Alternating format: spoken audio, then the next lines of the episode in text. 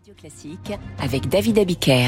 Et avec Christian Macarion. Bonjour Christian. Bonjour David. Le président ukrainien Volodymyr Zelensky hier à New York a tenté de remobiliser ses soutiens occidentaux et pour leur donner des gages, il a lancé aussi une grande manœuvre anti-corruption. Pourquoi cette opération main propre en plein cœur de la guerre? Parce qu'il faut d'urgence redresser l'image de l'Ukraine.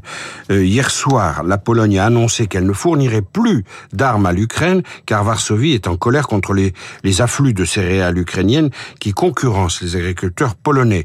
Aux États-Unis, le programme présidentiel des Républicains mettra l'accent d'une manière ou d'une autre sur le désengagement américain en Ukraine. Ce sont autant de signaux que Zelensky a reçus 5 sur 5. Zelensky doit donc trouver de nouveaux arguments. Premièrement, les alliés occidentaux de l'Ukraine attendaient de meilleurs résultats de la contre-offensive déclenchée par l'Ukraine le 8 juin dernier. On sent donc un flottement une perte de confiance. Et deuxièmement, la population ukrainienne elle-même, qui envoie ses fils à la guerre, émet des doutes sur ses dirigeants face aux pertes énormes subies par les forces ukrainiennes. Volodymyr s'est donc mis en tête de remotiver ses soutiens. Alors comment concrètement? Zelensky fait porter le fer sur les rouages intermédiaires de l'État, ce qui donne l'impression d'une épuration euh, continue. Lundi 17 septembre, il a mis fin aux fonctions de six hauts fonctionnaires, dont la très médiatique vice-ministre de la Défense, Hanna Maliar. Auparavant, euh, une semaine auparavant, il s'était séparé du ministre de la Défense, Alexei Resnikov.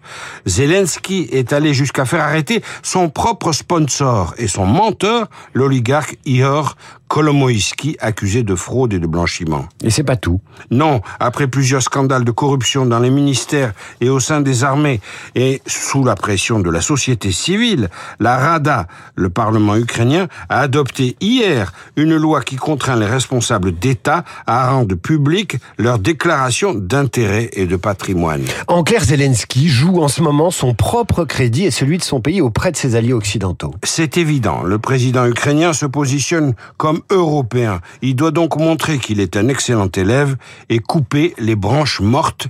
Il a encore du pain sur la planche. Merci Christian. Hier, vous nous parliez, Christian, de l'Arménie et de l'attaque de l'Azerbaïdjan contre le Haut-Karabakh. Eh bien, dans une heure, nous entendrons le long plaidoyer de Franz-Olivier Gisbert pour l'Arménie. L'Arménie qui n'a pas le soutien de l'Occident, contrairement à l'Ukraine. Ce sera dans Esprit Libre à 8h40. Dans le journal imprévisible, Requiem pour le carnet de tickets de métro. Le carnet de tickets de métro, c'est fini ce jeudi.